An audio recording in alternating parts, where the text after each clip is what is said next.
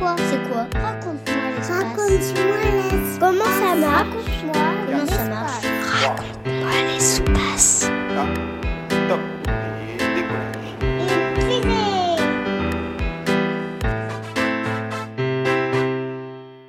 Je m'appelle Inaya, je vais avoir 11 ans.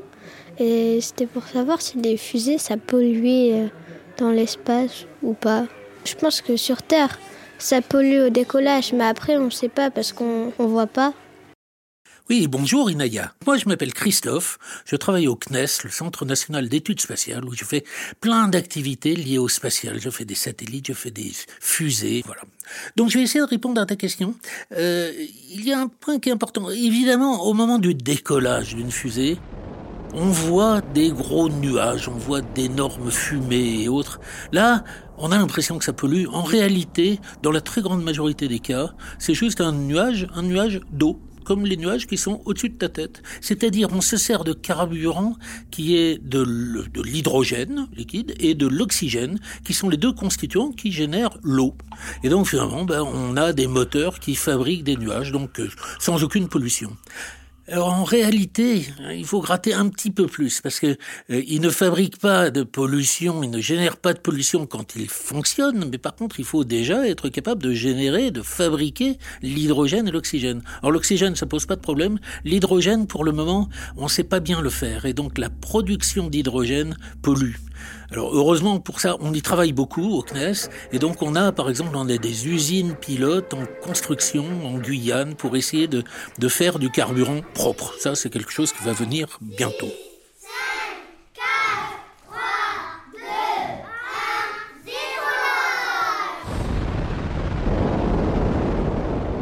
Après le décollage, évidemment, la fusée va suivre une trajectoire qui va monter vers l'orbite, et au fur et à mesure qu'on monte, ben, on va se séparer de gros morceaux, ce qu'on appelle les étages de la fusée, et qui, eux, vont retomber dans l'Atlantique, dans le cas euh, quand on tire depuis Kourou. Soit ils brûlent à la rentrée, soit euh, donc ils survivent un peu à la rentrée, et puis ils vont, ils vont descendre dans, au fond de la mer, rouillés, et d'ailleurs ça va, ça va servir de bonne zone d'amusement pour nos poissons et nos crabes qui aiment, qui adorent nos, nos vieilles épaves comme ça.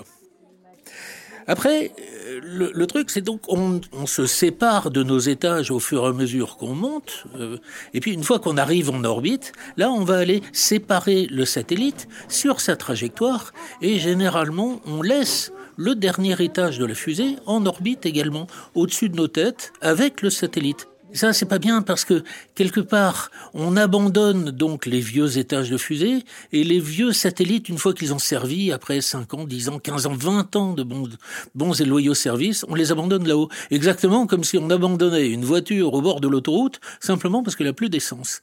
Et ça, ça pose vraiment un problème parce qu'on a un encombrement phénoménal aujourd'hui au niveau de l'espace et cet encombrement se traduit par des collisions entre les objets.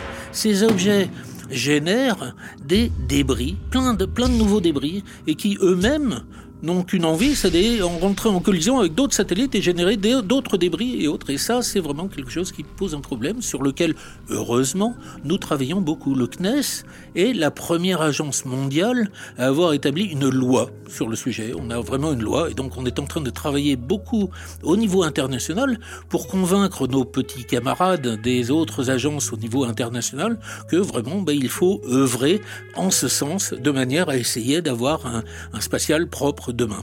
Raconte-moi l'espace. Il faut bien comprendre que on n'est pas capable d'avoir des activités humaines sans pollution. Tout ce qu'on fait pollue.